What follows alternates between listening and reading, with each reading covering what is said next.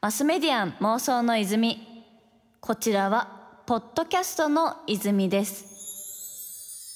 東京 FM から早川ゴミがお届けしています。ここからはゲストさんをお迎えして未来につながる妄想を一緒にしていきたいと思います。それではご挨拶の方お願いいたします。はいどうもこんにちは。リディラバの阿部ですよろしくお願いします。はいよろしくお願いします。まあ、先週に引き続きということなんですけど、うん。まあ、あの先週はその安倍さんが今ね代表をやられているリディラバについてあのお伺いしてきてあれなんか最近そのステートメントをアップデートというかリブランディングがありましたけどこうバンとコピーがね変わりましたが、うんあれは何でしたっけ？社会課題をみんなのものに。みんなのものに、はいということでねそれをテーマにしてあの社会問題の現場を訪れるスタディツアーなどを運営されていて今そのリディラバジャンルだったりとかさまざま幅が広くやられているということなんですけど、まあ、結構そのね安倍さんといえば割とこうコメンテーターのお仕事だったりとかメディアに出るお仕事もされてるかなというところでちょっと今週はフランクにですね、うん。ざっくばらんにお話しさせていただきたいなと思って先週もざっくばらんに話した感じしたけどね。まあそれはね間違いないですね。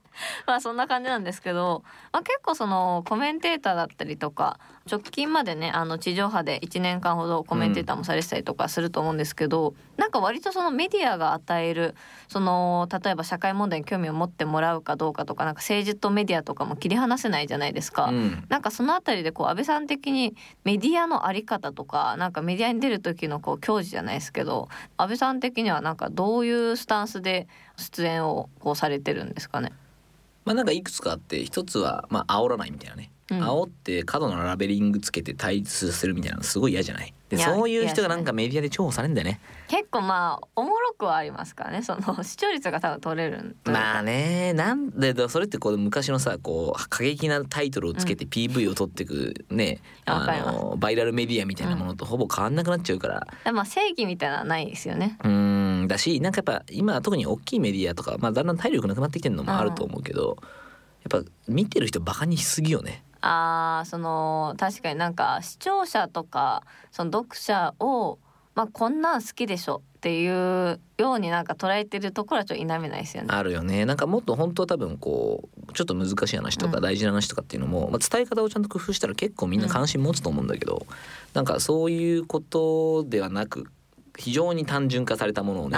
こう届けたがるっていうのは結構まあ視聴者とか見てる人に対する、うリスペクトがないなっていうのはうん。そう思ってて。でまあ自分が出る時はまあ中立的にあろうとすることそれから具体的であること、うん。それから建設的であること、うん。みたいなことはすごい意識していていろんな議論があるねと。で具体的にはこうだねと、うん。で論点はこれだねと。でそこまで整理した上で最後ちゃんと自分もポジションを取ると。はい。自分の場合はまあこういうスタンスだと。だからそのやっぱポジション取らない人も多いよね。まあポジション取らない方が楽ですからね。うん、なんかこうこういうのがありますねこういうのがありますね、うん。よく考えましょうみたいな。うん。いやまあでも難しい話考ですね。えてるだけじゃ全然前に進まねえから、まあやっぱそのいろんなものを検討した上でポジションはどこなんですかっていうのを示す必要はあると思ってて、あしかもそのなんだろう最終のこれが全てじゃなくてもいいと思って一旦自分は現時点で仮置きでこういうスタンスですっていうのでもだいぶ話は進むと思うんですよねそうだね。議論が。うん、だからその意味では本当にその人が考えをこう更新させていくっていうことを見てる人が許容しなきゃいけないと思ってて、あー確かになんかそのこの前こうしたじゃんみたいなね。アゲストレートいやいやだからその時とまた状況違ってるじゃんみたいなね、そうそう。まあそれはちゃんと説明する側がね、うん。こういうふうな背景を経てこういうふうに思うようになったよとかっていうのをちゃんと伝えるっていうのはもちろんその出てる側の人間の責務だと思うんだけど、うん。見る側もまあそれは変わっていくことはいいことであると。うん。い当然アップデートされていった方がいいじゃない。やまあ本当そうですよね。でもなんか結構その確かになんか上げ足取るとかこう突っ込むみたいななんかそれで言いづらい状況がねどうしてもできちゃってるからこそなんかそこでリスク取ってスタンス取れたりとかポジション取ってやる人っていうのはまあ結構少ないのかなって印象ありますね。少ないね。その発信者であっても。まあ、特に社会的な論点に関してはそうだよね、うん。でやっぱそれは知識もないっていうのもあるだろうしなんかじまあ知識あったとしても面倒くささで言ったらまあポジション取った方が面倒くさいですかね。まあそうだね。なんかこうまあ俺やっぱリディラ版の仕事をやっててすごい面白いしやりやすくなったなと思ってるのは、まあ、社会課題の現場の方はこう大体肌感覚がもう見えてるのでその当事者にとってはあんまり嫌じゃない形で踏み込める、伝え方っていうのがすごいイメージしやすいんだよね。うん、まあちょうどいいバランス感というか。そうそうそう。だその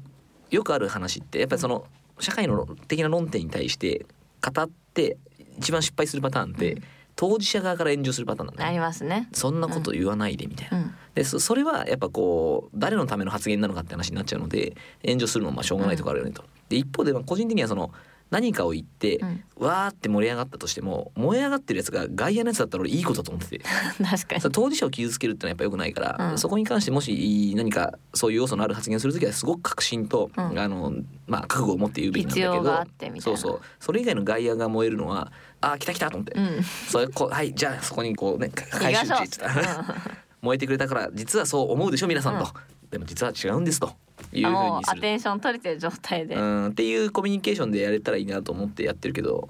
まあなんかでもそそういう意味で言うと外野と当事者のその線引きみたいなものを見えずに発言する人が多いのかもしれないよね。確かになんかその何のために自分がメディアに出てってこの発言をしてるかでそのために誰に伝わったらいいのかみたいなところを見てた方が多分そこら辺はこうすれ違いがなく進みますもんね。そうね。あとやっぱこう出てる演者の人たちは、うん。なんかそのそれなりに影響力がやっぱあるようになるからさ、うん、そういう時ってこうできれば別の仕事しててほしいよね。そのなんかねメディアに出ることがうん、仕事のその全てになっちゃうとすげえメディア側とかその制作側の意向に従っちゃうんだよね。まあ確かになんかそれは私もそうですね。その自分もある意味まあ出ても出なくてもいいけどくらいのスタンスではあるからこそ逆にその忖度なく言える部分だったりとかなんか本来的にはこういう発言すべきじゃんこの状況はみたいな時にそれを言えるみたいなのはあるなと思って。それこそあれですよねその今のこの映像は本来はこうメディア的には使うべきじゃないよねとかそれだとそのミスリードが起きるよねとか、うん。これ配慮足りないんじゃないかとかまあそれこそ今一緒に出てるアベマプライムとかと結構もうガンガン演者側が突っ込みに行ってるなっていう印象あるんですけど、でなんかそういうのでこうある意味番組内に自情作用があったりとかっていうのがまあ良い形だなと思いますけどねメディアとして。マスメディアン妄想の泉。東京 FM から早川ゴミがお届けしています。マスメディアン妄想の泉。ゲストに社会問題を考えるリディラバ代表の安倍俊樹さんをお迎えしていますまあ、さっきの話と通じる部分があるかなというところなんですけど結構そのメディアに出演してこうタイムリーにいろいろなこう時事ネタだったりとか扱っていく中でやっぱりこのコロナ禍でのいろいろな変化とかなんかそれによって新たに生まれた社会問題ってあるなと思っていて個人的にはその在宅時間がねこうやって伸びて、まあ、自粛期間で。で特にその学生さんだったりとかってそれこそ小学生で学校で友達と会えないって結構話違くないというか、学校って多分学習をするだけの場所じゃないじゃないですか。だからなんか今後そういった層がどうなっていくかなって不安だったり、まあ、それこそその家庭に居づらい人まあね、安倍さんもこう過去にはお家に居づらかったこともあるから、なんとなくねこう想像ができる部分もあるかなって思うんですけど、なんかそういう状況でのコミュニティだったりとかなんかどうやってそのつながりを持っていくか、まあ、さらにどこにこう居場所を持つかみたいな話って具体的になんかこういう問題が起きてきてるよとかなんかこう気になってらっしゃることとかってありますかね？まあ、やっぱコロナ関係で言うと、まあ、一番わかりやすいのは自殺の問題よね。結構そうですね増えてますね。でやっぱこれはハネムーン期って言われて何か危機が起きると最初のタイミングが実は自殺の数は減るんですよね。まあ実際減ってってそれもニュースになってましたもんね。そうでもやっぱねいよいよこうこの最近数ヶ月で増えてきちゃってて、あの昨年と比べても数がやっぱ多いと。いう話があるのでまあなんかその意味で言うとやっぱこう分かりやすくその自殺の問題っていうのがありますよね。うんでこう自殺の問題ってすごい難しいのはね、例えば芸能人の方が亡くなられたみたいな時も、その報道のルールが結構あるんですよ実は。結構決まってますよね例えばそのおどういう死に方だったとか言っちゃいけないとかね、あるんだけどなかなかそれを守ってないんだよね今のメディアね。まあ特にそのメディアの定義が広くなってきてるから多分そのテレビだったりとかは一定まあ守られてたとしてもまあそれも怪しいか。いやまあ全然守ってないよ ですか。もう第一報で「おいおいその伝え方ダメ」みたいなの出ちゃったりしてるうんうんうんからでそれやっぱ速報主義だからあそっか。早く伝えたいのでその確認ができずに第一報はうちがっつってやっちゃってるっていうのあーまがあ確定してない状態とかもありますしね。てかまあ情報として正しきから出しちゃおうでもそれは本当は伝える時あはいのセオリーからしたら伝えちゃいけないことまで伝えてしまってるみたいなのは、うん。まあ、出てきたりしてるので。しかも結構ウェブメディアとか個人もメディア化してるじゃないですか。うんなんかその一定大きなとこもそもそも統制が取れてないのにそれが個人単位になるともっとこう自由化しちゃってて結構怖いなって部分はありますね。怖いよね、まあ、あとやっぱここの自殺の文脈で言うと知ってほしいのはこう自殺支援をしてる NPO って寄付が集めづらいんですよ。ああなんでですか？それはなぜかというとその自殺の情報をいっぱい出してこんなことやってるんですって言えば言うほど誰かを自殺を促してしまうかもしれないから。宣伝がしづらいってことそうそうだからまあ本当になんかこう皆さんにこういうニュースが出てきた時にパッと思ってほしいのはあの、まあ、まずはそういう情報でなんかちょっと心が今厳しいなと思ってる人はとにかく見ない。うん。でまあ余裕がある人は見たらちょっとこうあちょっと寄付しとこうと。そういうのを支えてくれる NPO ってあるわけよね。知らなか対ったです。全然確かに情報出てこないですね。それはやっぱりなんか出すことがその相反してるんですそう自分たちのそ存在意義とうんこう相反するんだけど、でも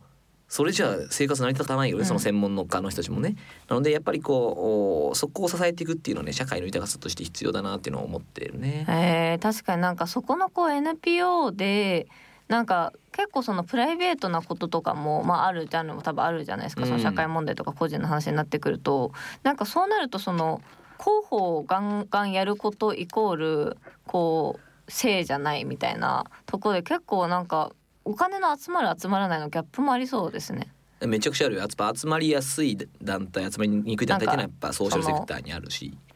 まあでもやっぱその寄付関連でいうとこのコロナで結構最近面白いなと思ったのは、まあ、これあの仮説なんだけどねはい。まあ、寄付やっぱねあの今 NPO の世界でも寄付って結構広告運用されることが出てきてる。出てきてる出てきてる。え。ーでまあもう本当にもうビジネスとあんま変わんなくて、獲得コストにはこれぐらいかけていいから広告これぐらい運用してえ取っていこうっーていうのは、実はですねここ 5, 年ぐらいで圧倒的にそのソーシャルセクターで、まあ、普及したんだよねやり方としてね。でなんかその広告運用をしてる中で、うん。まあ、今ちょうどコロナで広告単価安いからうん。出しやすいっていうのはあるんだけど実はそれだけじゃなくてそのいわゆるコンバージョンレートも上がってるのよ。上がってんですね。へまあえリディラバとかあんまりそういう広告運用しないので、え、うん、俺らよりももっとより現場の近い団体さんとかの話聞いてるとそうなんだけど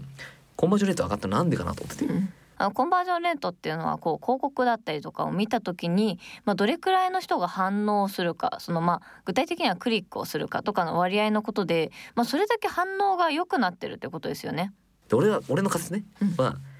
やっぱ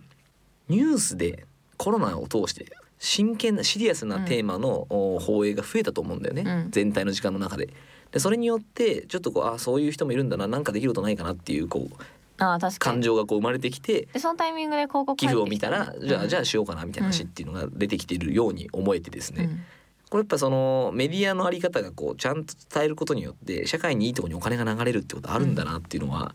この半年結構俺実感したなって感じがありますね。あーじゃあなんかある意味こう目に触れるものとかが変わるだけで実感値としてねいろいろ動きが変わってくるってことがあるっていうのがね分かったってことですもんね。そうね。だしまあリディラバみたいにこう社会課題関連全般をこう押し上げていく仕事としては、やっぱすごく示唆深いデータだなとうん。それは思っていて、つまりその個別の課題だけじゃなくて何か社会を良くしたいと思った時にはあ例えばうちみたいなところが最初のこうタッチポイントになって、うん、入り口として。そうそうぜひぜひ皆さんこっちにもこういう問題もあるし、うん。こっちにもこういう問題があるし寄付してくださいねとかちょっと関わってみてくださいねっていうのを、まああの仕分けつつ全体への関心の総量を大きくするっていうのが、うんうんうん。結構機能しそうだなっていうのを思ったのでまあ俺らとしてはするだろうという仮説でこう10年以上やってるんだけど、まあ、今回コロナの話を含めて結構いろんなメディア環境の情勢が変わって、うん。あやっぱりそうだなっていうような思いはあるね。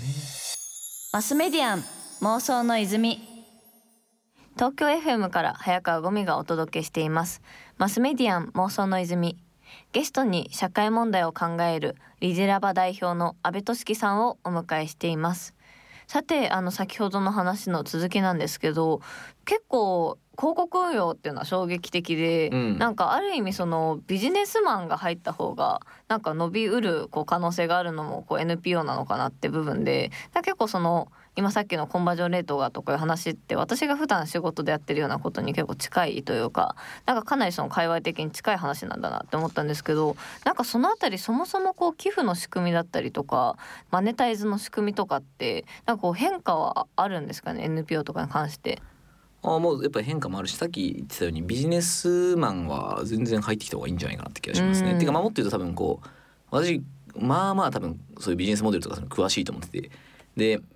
多分リディラバみたいな事業がこう事業として成立した理由は、うん。そのビジネスセクターでの知見をしっかり俺が学んでこう実装したからっていうのが一番大きい気がしてて、まあ本来経済的な合理性が回らないところにうん。一定の事業性を持ち込もうとしているのがその社会的な事業なので、うんまあ、やっぱりその普通にビジネスマンやるよりもより高いレベルで結構テクニックが必要といそううか、ね、事業レベルに対する理解を持っていないと、まあ厳しいよね。確かになんかビジネスってそもそもなんかこういうものが需要があるよねっていうのでまあスタートしていくというかそのワントがある状態だと思うんですけどなんかいわゆる NPO とか社会問題について取り組む時ってそのワントが発生してなくてそれを喚起するところから始まったりするわけじゃないですか。なんかこうあるべきに合わせてやるというか。だなんかそういった部分で言うと多分よりテクニック的には難しい話なんだろうなって印象はありますね。まあそうだね。やっぱ当事者にお金をもらうっていうのが厳しいことが多いよね、まず例えばホームレスのおっちゃんがいてホームレスのおっちゃんにこう炊き出しでね。ねうん。飯食いどうぞっつって渡すんだけどその飯500円ですって言われたら「え何言ってんの?」って無理でしょみたいな。募金とはみたいな。そうそうそうそうそう。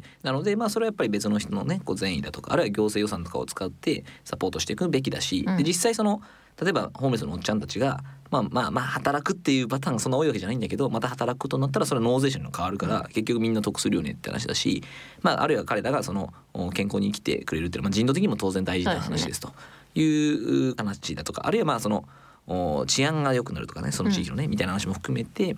まあ総じてこのなんですかね当事者以外の人からのメリットを整理していってそこからお金もらっていくっていうのはあ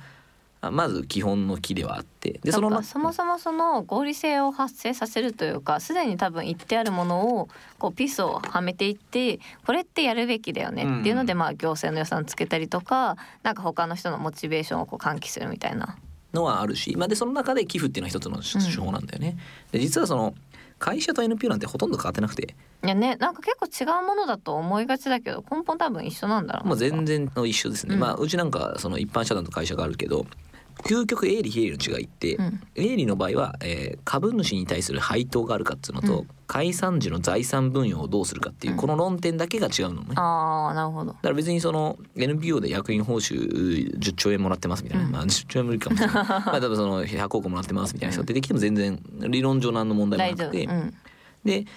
その上で言った時に会社の必殺技っていうのがうん。資本調達ですね、ああそのお金を集める。そう株式を渡してあげる代わりにお金を最初にもらえますよっていうこの仕組み。これ借金とはまた違って、まあ、非常に最近ねスタートアップとかがまあ盛り上がる理由はここがあったからだよね。で NPO の必殺技が寄付なのよ。で NPO の必殺技の寄付っていうのは特にその、まあ、認定とかの NPO うん。取っちゃうと、税制控除受けやすくなってくるので、はいはい。払う側の人にもメリットがあると。ああなるほどでこれは実はその税金を自分でどこに使いたいかを選べるっていう権利なのね。あそれねそう捉えると面白いですね。そうつまり自分の税金の控除をされてその代わりの部分がその NPO に行くっていうことは、ちょっと国は信用ならんなと。うん、他ね俺が直接そうそうそう。だだったらここういう問題やってほしいと思ってるからっつって、その人がその行政に納める全体のお金のうちの一部っていうのはうんうんうん。行き先を選べるようになってる、これが寄付のポイントなのね。それもっとなんか知られた方が良さそうですね。まあその知られるためにもっと頑張らなきゃいけないしそういう税制控除っていうのを作ったおかげで、まあ少しずつ NPO もその寄付で集めやすくなったと。でその時にまああのやっぱり問題知ってもらうことと結構それは連動するので、うん。それでこう、まあ、広告運用をしていくみたいな人たちもいるよね。うん、確かになんかそこら辺こうある意味なんだそう捉えると結構ポジティブだなと思ってなんか結構その寄付ってハードルが高いというか、うんうんなんかこうめっちゃお金持ってる人じゃないとやれないことなのかなって思いやすいですけど、まあ、それこそ多分小口からも受け付けてますしある意味その自分がそもそも納税する予定だったものの一部みたいな捉え方するとまたちょっとそれはそれで違うなって思いますね。マスメディアン妄想の泉